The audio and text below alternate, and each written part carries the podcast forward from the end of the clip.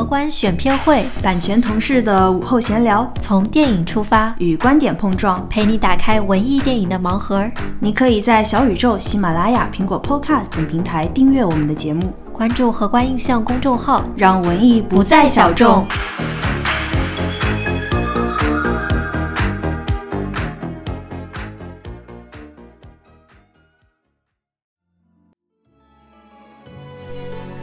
Hello 大家好，我是乔奔，好久不见。今天这一期节目呢，我们要来特别安利今年在上海国际电影节即将与观众见面的荷官引进的佳片，一共有十二部影片呢，即将在今年的六月与观众朋友们见面，我们也是非常非常的开心，就终于大家可以在线下的电影节看到我们的片子了。所以今天啊，我们就邀请了选片会的几位伙伴。一起来跟大家分享，哎，这一次荷官都提供了哪些影片？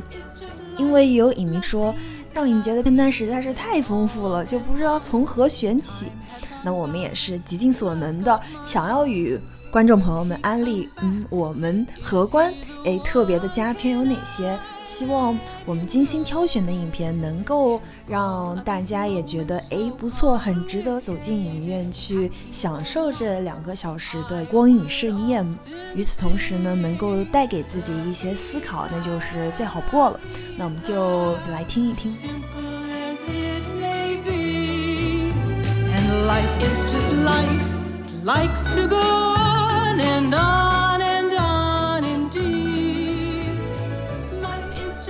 Hello，大家好，我是 B B 燕。我想给大家推荐的影片是苏赞宁·林顿的处女作《十六个春天》，还有海莲娜·画布人生这部传记电影。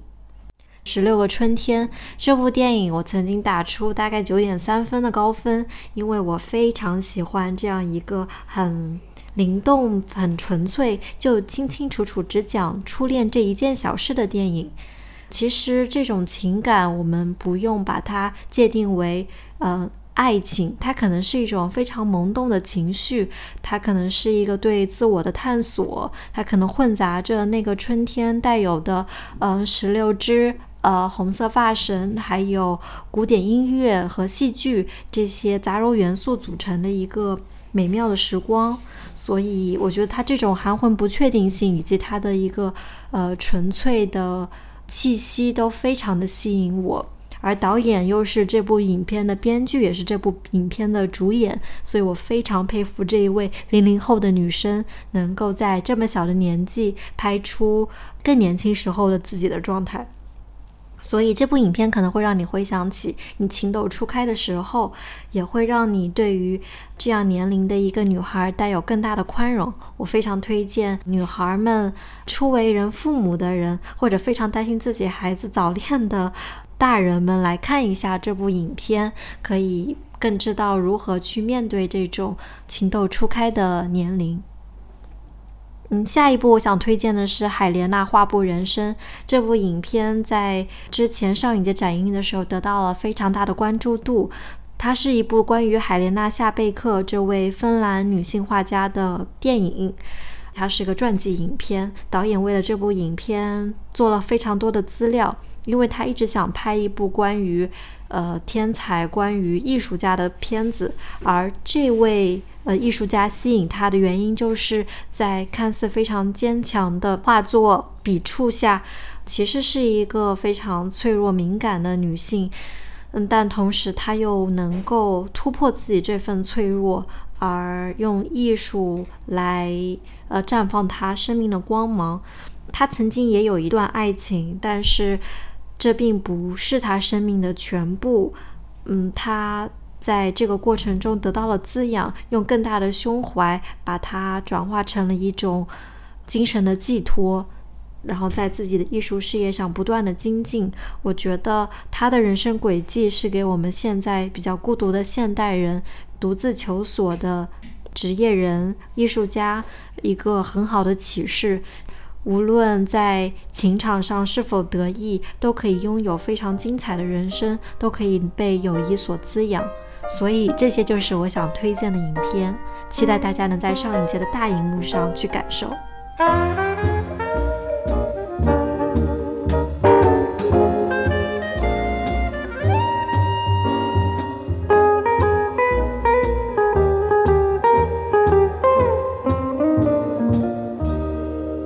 Hello，我是乔温，我又回来了。我特别想安利的这次一共有三部影片，分别是《十六个春天》《拯救拍立得》和《到达挚爱》。我强烈推荐，一定要加紧把它们放进日程表，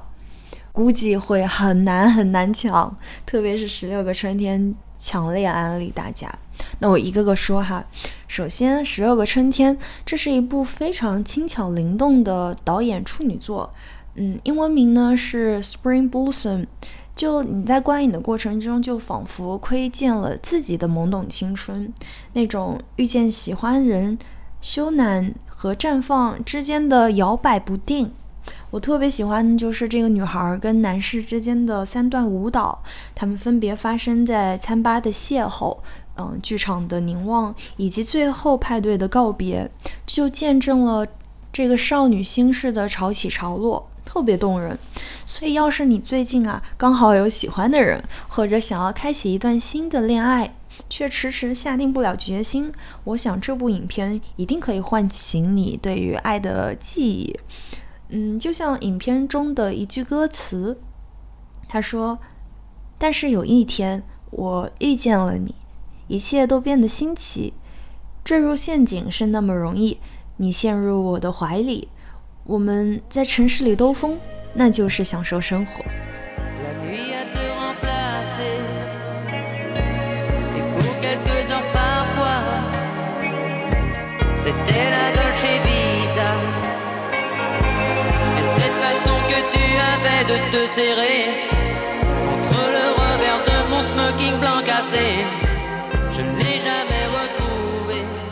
而且这部影片呢，还入选了去年的戛纳官方片单，这也是国内第一次放映这部影片。如果你抢到票，看完影片，嗯，你还可以去收听我们的往期节目。有一期呢，我跟 B B 还有帕梅拉就聊了聊这部影片，嗯，谈我们当时看完之后的感受啊，还有那些年的初恋心动时刻，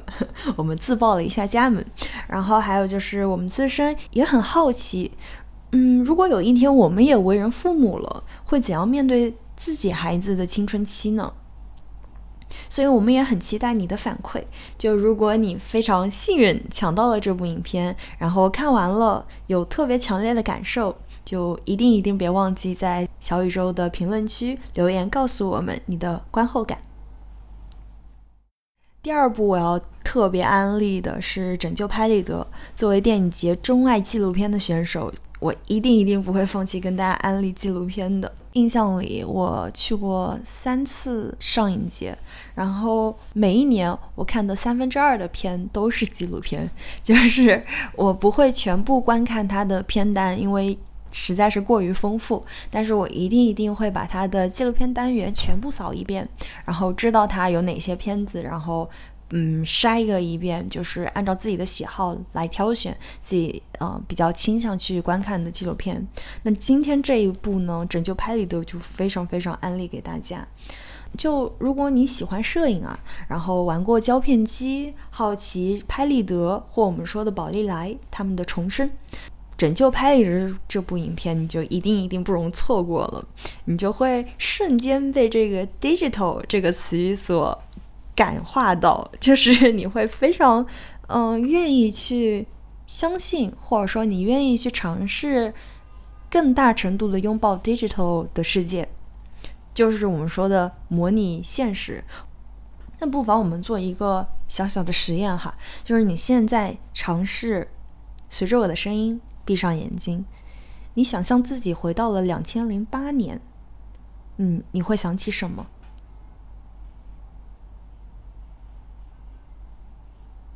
嘿，是不是觉得刚刚一下子没声儿了？那那一年呢？柯达公司爆破拆除，宝丽来公司破产，模拟技术变得不再时髦。而且同年呢，苹果开发了新的 iPhone，也就是我们现在几乎人手拥有的智能手机。智能化呢变得越来越日常了，于是人们习惯了用智能手机在线聆听音乐，用相机功能随处拍照。用智能电脑无纸化办公，这十年间啊，一切都变得非常的数字化。但是我们仔细想一想，就是真的不可以再等一等吗？那这部纪录片呢？这个主角他的名字叫做 Dog，就是博士，他一心拯救宝利来公司，然后为此付出了非常非常多的努力以及心血，所以他就用实际行动啊告诉我们，数字跟模拟真实呢这两件事儿或许并不矛盾，就是我们在拥抱越来越智能化、越来越数字化、越来越云端服务的同时。我们好像也可以同样去拥抱一种模拟真实的生活，毕竟数字化呀，它只动用人的两种感官，听或看。但如果我们想要触及更真实的世界，或者如果我们对于更真实的世界还有一丝好奇的话，那为何不上前亲自摸一摸、听一听、闻一闻呢？我最后要分享的这部影片叫《到达挚爱》。嗯，我不知道正在收听这期音频的你大概是多大年纪，有没有因身份认同而感到焦虑过？我自己呢，就时常有这种困扰，因为我的祖辈来自鱼米之乡，我的父辈到城市发展，而我也选择只身一人来到更大的都市，所以我时常会觉得自己被一根故乡的线深深地牵着。嗯，有时候是寄托，但更多又像是挂碍。所以，如果你也有类似的思考，我想你会喜欢这部《到达之爱》，他就在讨论这些问题。嗯，讲述你的出身、你的亲族，甚至是你对于生死的观念的看法。嗯，影片讲述了在巴黎长大的单身母亲内吉跟她阿尔及利亚的祖父埃米尔之间的亲密情感。祖父呢，是他成长过程中的一道保护色，为他屏蔽了非常多来自原生家庭父母的冷漠的那一面。所以，当祖父离世之后呢，内吉也对自己的过往，还有他同胞的历史，觉得深切的好奇，想通过基因检测来获得一丝确认。所以，我觉得这部影片呢，更像是一部纪录片。当我抛开成见跟顾虑，接受影片中的真实反馈的时候，我看到的是在异乡长大的女性努力探索缄默不语的历史的过程。在身份认同这件事儿，或许我们做的才刚刚起步。嗯，或许基因检测能够拓宽我们认识自己、认识种族、认识家族的边界，但。家族历史中被深藏的、不被言说的部分，可能只能够依靠只言片语来弥补了。就像影片中那句歌词说的：“年轻时，我们总是想要放飞月球，甚至拯救世界，渴望更大的天地，却在成熟之际，只想跟父辈、祖辈说说话，听他讲述不曾了解的历史。他经历过，他可以告诉我，我能够承受得住。”嗯。所以，如果你对于你的过往、你的亲族有强烈的好奇心的话，或许看完这部影片，它会推动着你去更加主动的了解你自己家族的历史。嗯，那最后就祝你购票顺利。嗯，如果看完影片的话，一定记得来评论区与我们分享你的感受哟。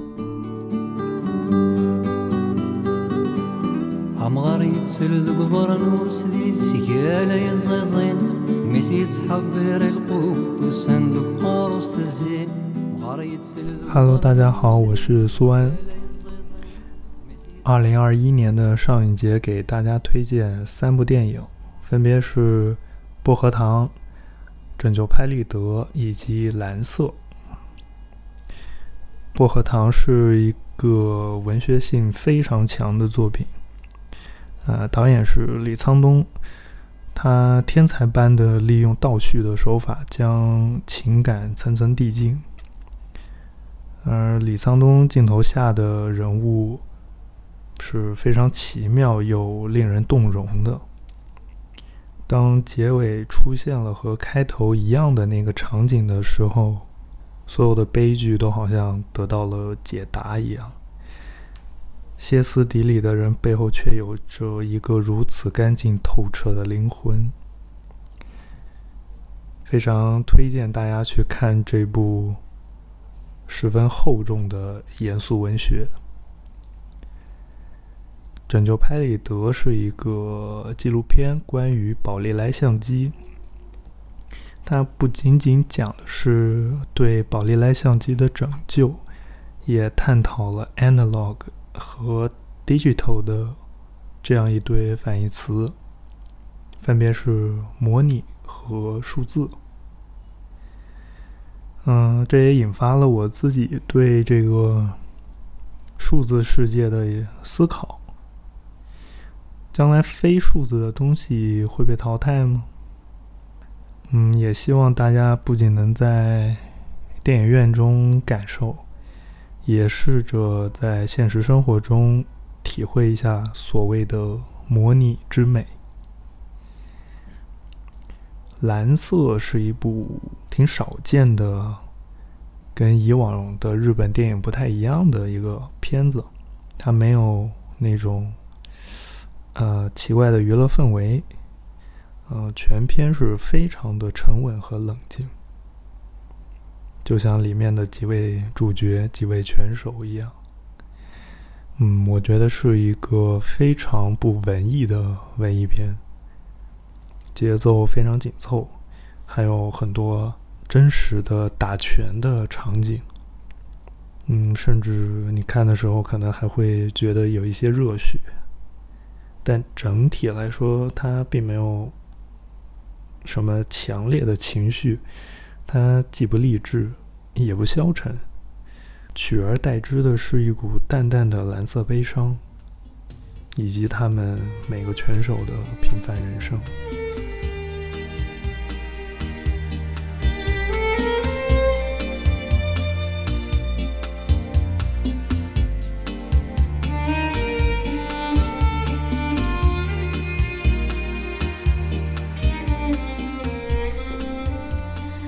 大家好，我是阿花。这一次想要跟大家推荐两部电影，一部是音乐题材的纪录片《指尖的小星星》，另一部是由日本演员东出昌大、松山健一和柄本实生主演的影片《蓝色》。《指尖的小星星》入选的是本次电影节的纪录片单元，是我非常喜欢的一部纪录片。嗯，导演许创活跃在中国和美国两地，本部作品也是他的第一部长篇作品。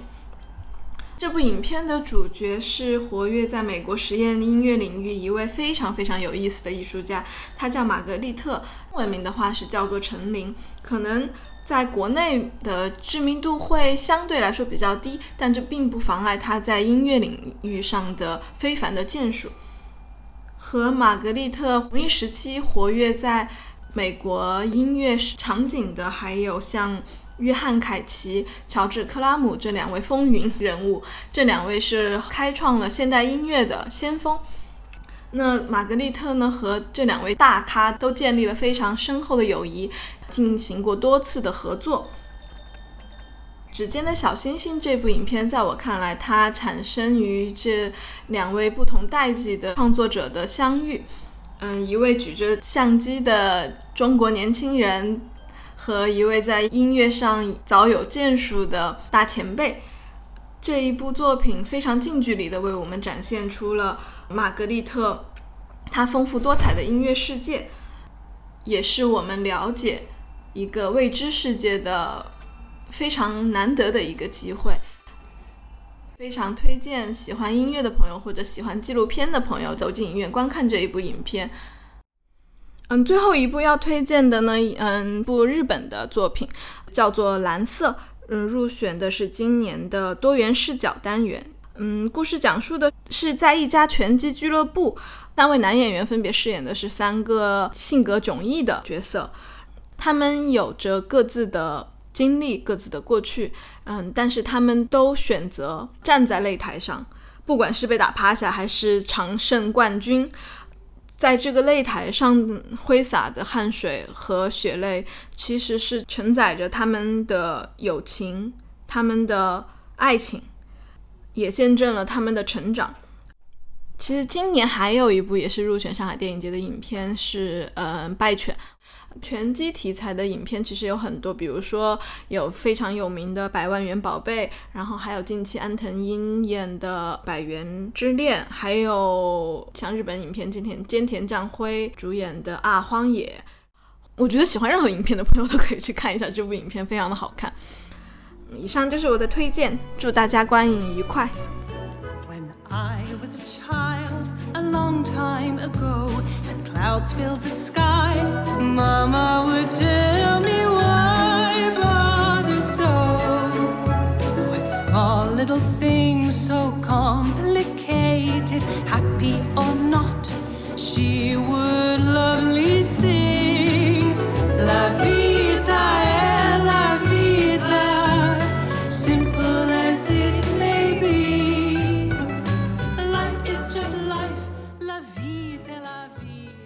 Hello，大家好，我是松果儿。今天想和大家推荐几部，嗯，由荷官印象引进，即将在今年的上海国际电影节和大家见面的影片。嗯，首先想推荐的一部马耳他电影，它叫《撸祖》，中文的译名是《沧海余生》。它讲述的是一个马耳他的传统的渔民，因为受到了这工业化的挤压，所以他不得不放弃传统的捕鱼行业，以及祖祖辈辈传承下来的，嗯，非常珍贵，甚至有文化和历史价值的这样一个渔船。我自己是特别喜欢电影讲述一个大的时代背景下的小人物的命运变迁的故事。嗯，这部电影恰恰就是讲了一个马耳他渔民为了家庭，呃，为了养活孩子，为了他的生计而做出的一些不得不的选择，以及我们能看到小人物的那种坚韧、嗯，勇敢和无奈和挣扎。嗯，与此同时，其实这是我看的第一部马耳他电影，所以我也看到了呃美丽的马耳他风景。然后在这样一片蔚蓝的海岸之下，嗯，小人物的动荡也好，然后他的人生抉择也好，我觉得是一部非常特别的、珍贵的，然后值得大家走进电影院去观赏的影片。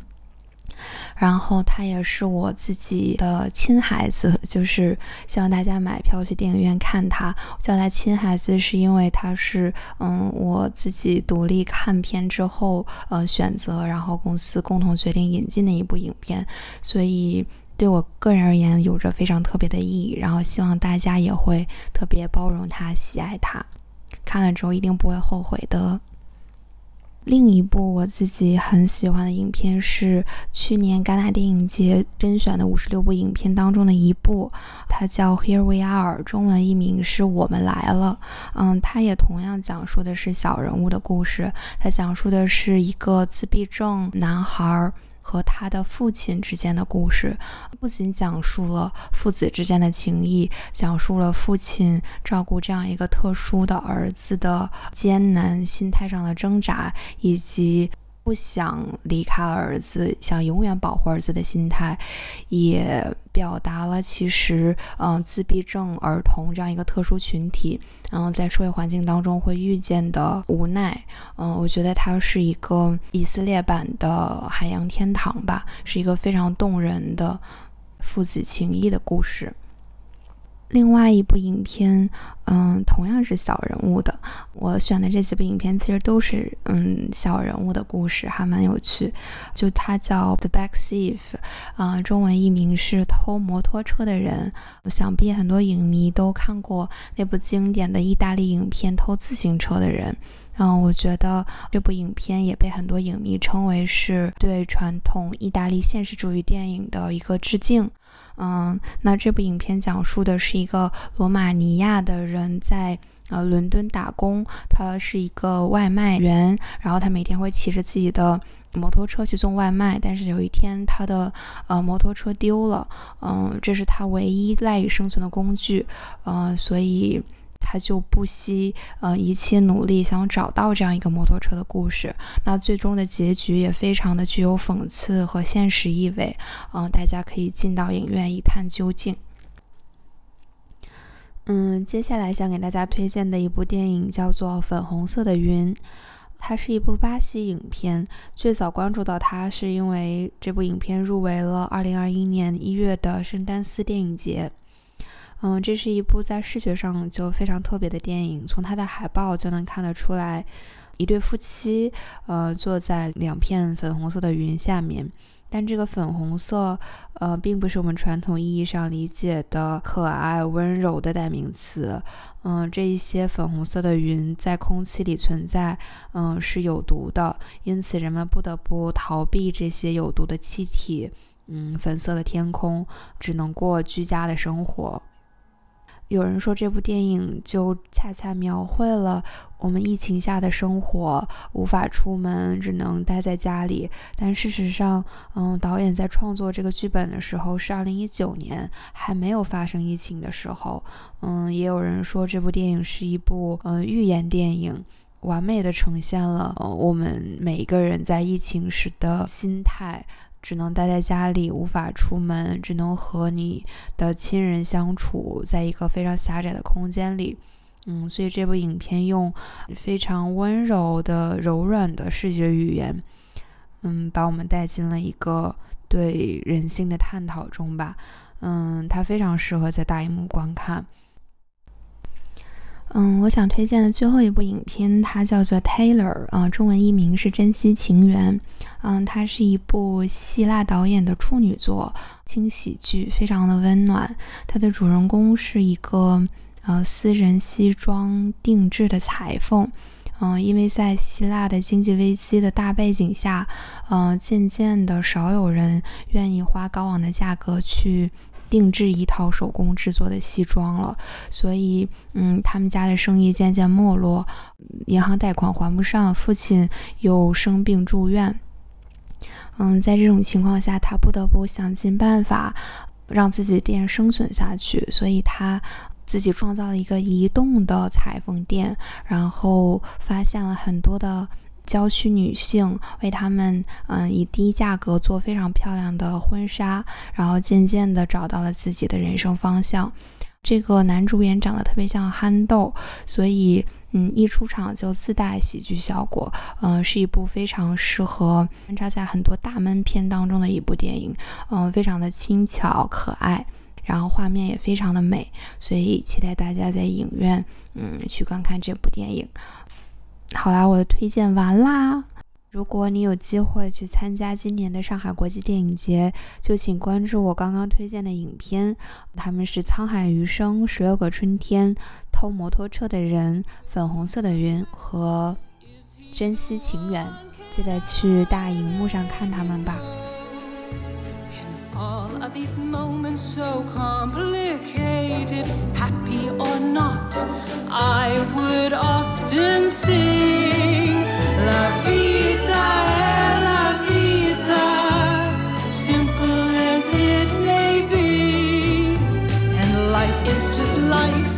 likes to go on and on.